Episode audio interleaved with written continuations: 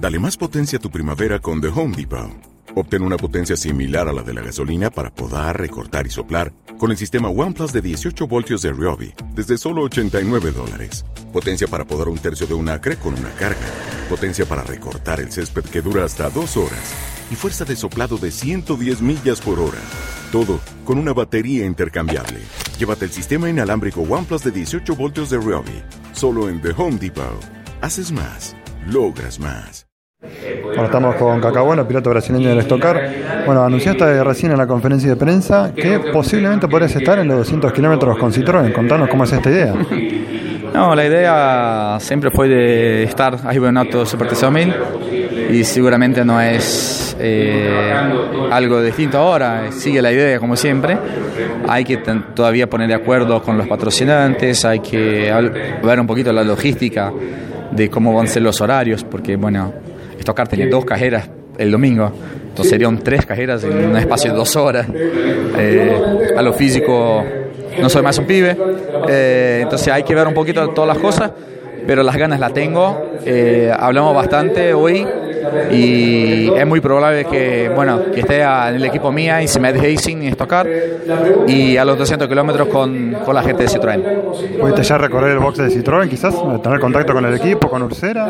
Sí, hablé con él hoy, seguramente son amigos, tuvimos una muy buena trayectoria ahí y, hablé bastante con ellos hoy. También estuve en, el, en los boxes de Peugeot, de Renault, de, de, todos los amigos. Estuve con Víctor Josso hacía tiempo que no lo veía. Eh, también me invitó. Entonces, seguramente tengo amigos acá y, saben de, cómo puedo manejar un auto. Bueno, entonces las invitaciones naturalmente aparecieron, pero hay que ver un, un poco de todo, ¿no? Como dije antes, cómo va a ser la logística, cómo va a ser la cuestión de los patrocinantes, eh, para que realmente pueda dar la noticia un 100% eh, ajustada. Entonces hoy, hoy es una charla y hay una muy buena probabilidad de que eso acontezca. Pensando en la opción de Brucera, ¿ayuda quizás el vínculo de que él haya corrido el año pasado con Valdeno Brito y haya estado tan competitivo hasta incluso después de la clasificación?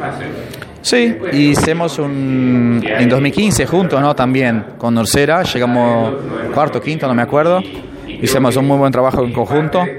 Eh, yo vengo acompañando a Orsera desde Brasil y es un pibe que va cada vez mejor estás acostumbrando a los circuitos, a los autos y en todas las categorías vas cada vez mejor y no, no tengo miedo de no ser competitivo. Seguramente hoy en la tanda también quedó entre los primeros, muestra que es un pibe que va cada vez más rápido y, y por ahí podemos hacer un buen dúo. Teniendo en cuenta un poquito más lo que es eh, tu presente en el Stockcar, ¿cómo vas planificando, cómo te vas preparando para este año, teniendo en cuenta que el año pasado, bueno, fueron solamente dos victorias y quizás eh, costó estar al nivel del equipo de Barrichello y de Felipe Fraga? Exactamente, el año pasado por ahí fue el peor año deportivo eh, porque tuvimos muchos problemas y algunas finales.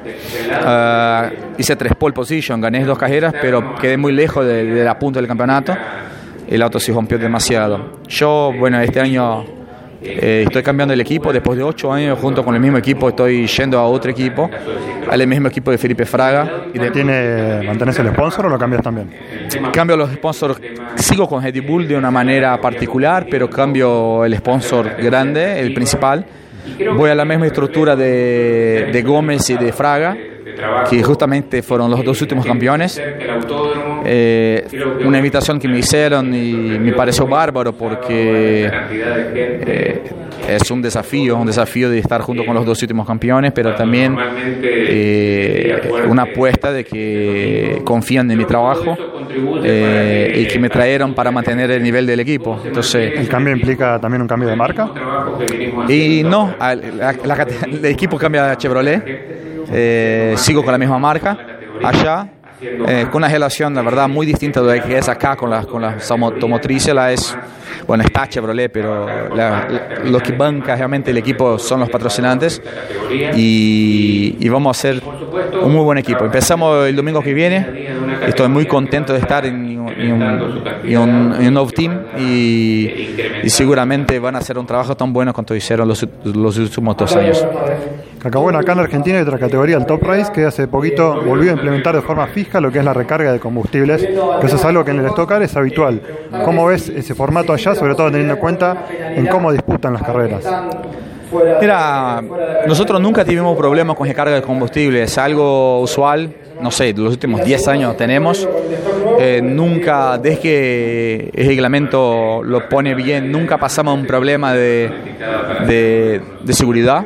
Eh, y, arrancamos el fin de semana eh, para dos cajeras eh, sin el combustible necesario para hacer las dos. Y hay que parar en las dos cajeras para cargar combustible. Entonces la opción, si va a poner 5 litros la primera y va a poner 40 la segunda, o OGBs o 20-20, es una opción estrategia de cada equipo.